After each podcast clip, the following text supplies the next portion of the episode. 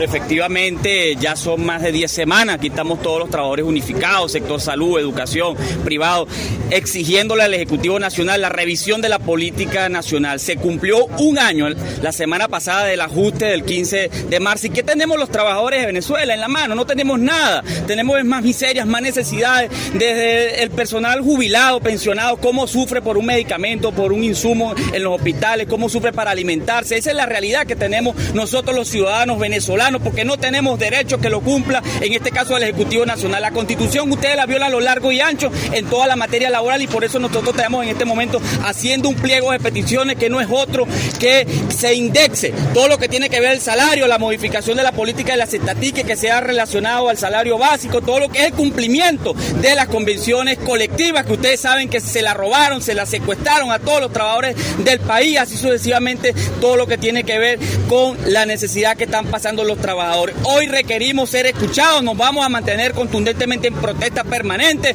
haciendo las movilizaciones en todos los municipios a nivel nacional, siguiendo organizando, porque creemos que tenemos que modificar esa política y la vía es la protesta, la lucha contundente en los diferentes espacios a lo largo y ancho del país. Aquí seguimos en Carabobo protestando, exigiéndole a usted, ciudadano presidente Nicolás Maduro, que respeta a los trabajadores venezolanos.